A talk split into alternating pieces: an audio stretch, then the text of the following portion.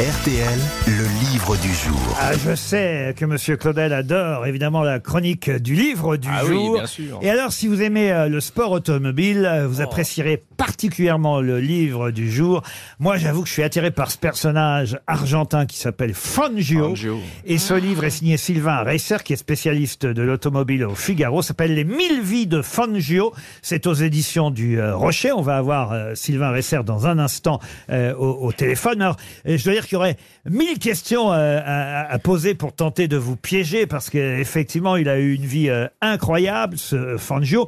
Faut quand même expliquer aux plus jeunes euh, qui nous écoutent que à une certaine époque, quand quelqu'un roulait un peu vite en voiture, on disait fais pas Ah ton, oui. Ouais, ouais. fais pas ton Fangio, sûr. ah, regarde Fangio, il va vite Fangio. Ouais. Euh, ça a été une expression très courante, sans savoir d'ailleurs parfois moi au début je savais pas qui était Fangio, c'est mon père qui disait ça, sans savoir que c'était un grand pilote de Formule 1. Il a été cinq fois champion du monde de Formule 1, Juan Manuel Fangio, avec une particularité d'ailleurs. Depuis évidemment euh, certains ont fait mieux que lui. hein. Il a été dépassé par Schumacher et par Lewis Hamilton qui ont sept titres de champion du monde de F1 euh, chacun. Mais mais euh, Fangio lui il a une particularité par rapport aux autres, c'est que certes il a été cinq fois champion du monde de F1, mais en plus il est le seul pilote à être sacré champion du monde.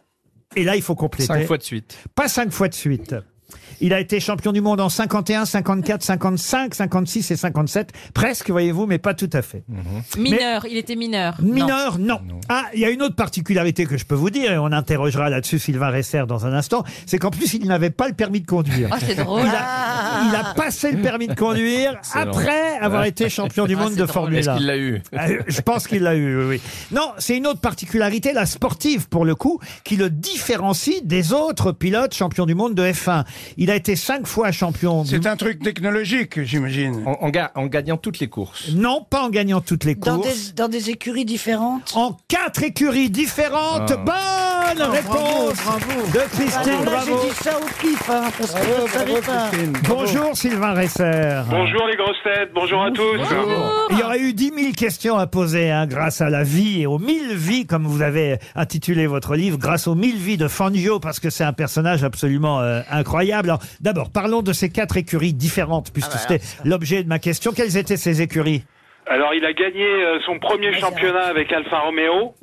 Ensuite, euh, ça a été Mercedes pendant euh, deux saisons, puis euh, Ferrari, et enfin il a terminé euh, son cinquième titre avec euh, Maserati. Et vous qui êtes euh, spécialiste de la F1, par exemple euh, Lewis Hamilton et Michael Schumacher, ils ont eu plusieurs écuries ou pas? Quand ils ont Ah été oui, champions... oui, euh, bah, euh, Hamilton, il a gagné avec McLaren et puis euh, Mercedes, et euh, donc deux écuries, et puis euh, Schumacher avec euh, Benetton, Renault et Ferrari. Donc deux écuries. Et lui, c'était quatre, Fangio.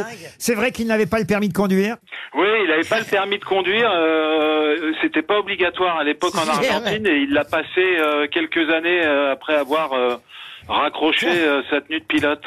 Et alors, je dois dire que j'adore ce personnage. Euh, D'abord parce que j'aime bien la ville de Buenos Aires et j'ai eu la chance d'y aller à plusieurs reprises. Et il y a une statue. Je vais dans un hôtel dans le quartier euh, Puerto Madera où il y a une statue de Fangio, euh, une des rares statues, j'imagine, euh, euh, consacrée à Juan Manuel euh, Fangio. Il est avec sa voiture, c'est une sorte de bronze. Euh, vous la connaissez cette statue, Oui, bien j'imagine sûr. Est-ce que, euh, est-ce que vous l'avez rencontré quand même alors Fangio? Alors je l'ai rencontré une fois à Angoulême. Il était venu euh, courir à la rétrospective des, remparts euh, au mois de septembre.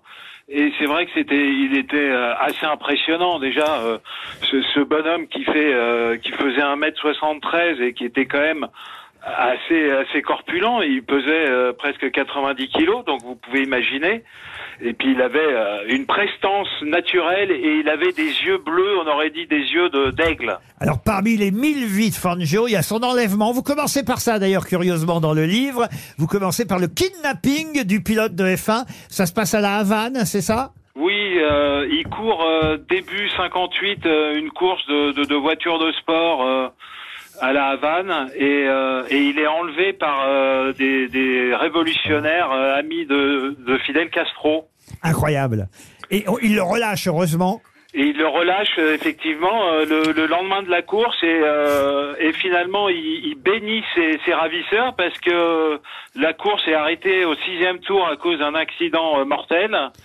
Et il dira plus tard que c'est euh, le fait d'avoir été enlevé, ça lui a peut-être euh, permis d'avoir la vie sauve. Fi- voilà, Fidel Castro lui a quelque part euh, sauvé la vie, on peut dire. Euh, parmi euh, les mille et une vies de Fangio, il y a aussi, ça c'est quand même incroyable, la vie après la mort, parce que on l'a exhumé. En effet, on a découvert un nouvel enfant de Fangio et, et il fallait vérifier si c'était vrai. Alors, euh, grâce à l'ADN, grâce à deux phalanges et une dent qui ont été Oh. prélevées sur son corps, on a, dé- vraiment son enfant? on a déterminé qu'il avait un troisième enfant. C'est bien ça? Oui, en fait, euh, il a eu trois garçons. Il en a eu un euh, qu'il connaissait très bien, mais qu'il a jamais reconnu de son vivant, pour des raisons que finalement on n'a jamais réussi à expliquer.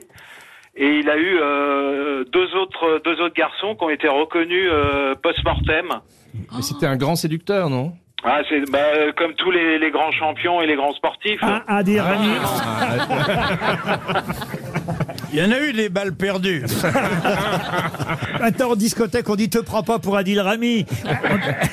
Effectivement, à l'époque, on disait tu te prends pour Fangio quand quelqu'un tentait de conduire euh, un peu trop rapidement. D'ailleurs, il paraît, est-ce que c'est vrai? Là, j'aimerais que vous me confirmiez l'information. Je crois pas que ce soit dans votre livre, mais en revanche, je suis allé voir aussi son Wikipédia et dans Wikipédia, ça m'a surpris.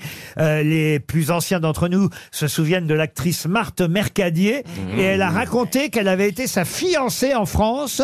Est-ce que c'est vrai que Marthe Mercadier a été la maîtresse de Fangio et qu'il conduisait plutôt lentement? Est-ce que c'est vrai ou pas? Alors, il conduit. C'est vrai qu'il conduit sur la route. Il était euh, très prudent. C'était un excellent conducteur euh, qui respectait le code de la route.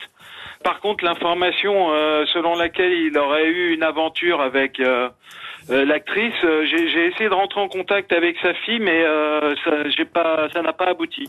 Eh oui, euh, en tout cas, elle, elle l'a raconté. Elle a dit qu'elle avait vu une année de une année de passion amoureuse et que les deux amants prenaient la route ensemble. Et elle dit, je n'ai jamais ri autant. Il était très sincère. Il roulait à 90 km heure sur l'autoroute. Il ne voulait pas accélérer. Il disait que les autres conducteurs étaient fous. L'expression n'a pas été remplacée. hein. Tu fais ton Fangio. Il n'y a pas un pilote aujourd'hui qui a remplacé ce nom-là. Les jeunes n'utilisent plus l'expression, mais le nom n'a pas été remplacé par un autre. Bah si. Non, elle n'a pas été remplacée, mais j'ai une petite anecdote. C'est euh, Alain Prost qui était déjà champion du monde et il va dîner un soir avec sa femme et il conduit un peu trop vite. Et sa femme, elle lui dit arrête de te prendre pour Fangio.